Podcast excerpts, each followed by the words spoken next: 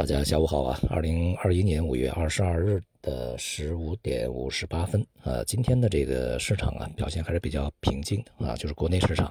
相对来讲呢，都是呃窄幅波动，A 股有所上涨，呃，在前面的这个超跌的一些板块里也出现反弹，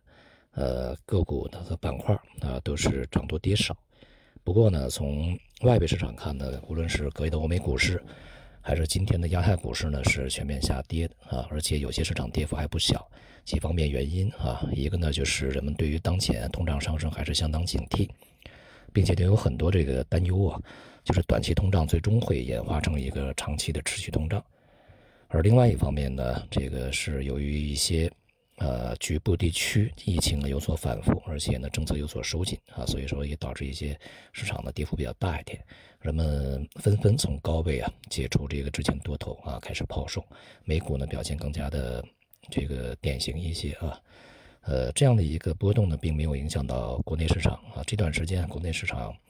大体而言啊，这个和外部呢还是有所差异，无论是从趋势上啊，还是一些节奏上面呢，出现了局部的一些脱钩啊。不过呢，整体的氛围仍然是调整。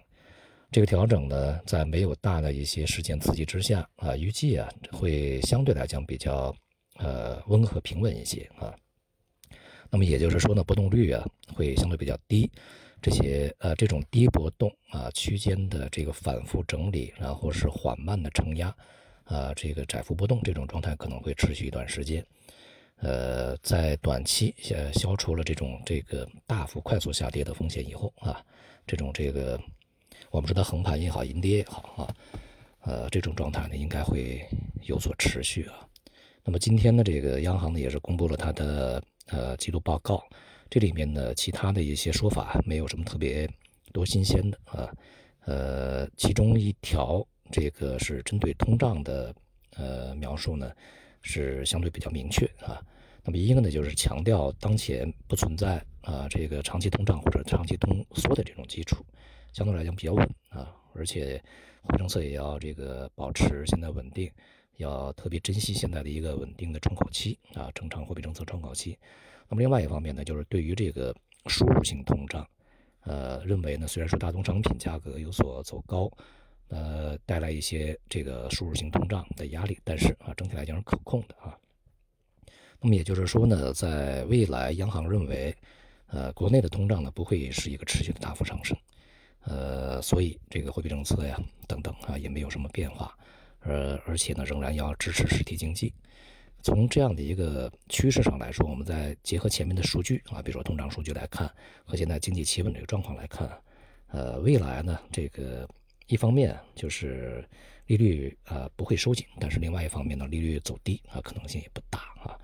呃，整体而言呢，因为经济在上行嘛，啊，所以我们要对未来的整个利率走势呢，这个和货币政策走势呢有一个清醒认识啊。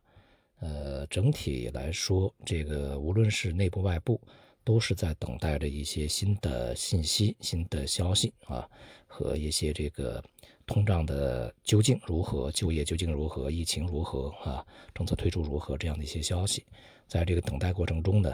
大多数是观望，而且呢，有一些避险的这个操作也开始这个进行啊，也就是逢高去出售一些股票。那么在当下这个状况下呢，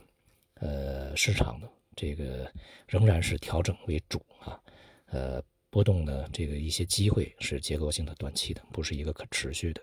呃，大多数板块是如此，但是，有一些板块它是可以持续的啊，也就是，呃，从长期、从中期，我们在之前提到的那些，预计呢都还会有一些韧性啊，只是在过程中呢需要恰当的捕捉一些时机的进入啊。好，今天就到这里，谢谢大家。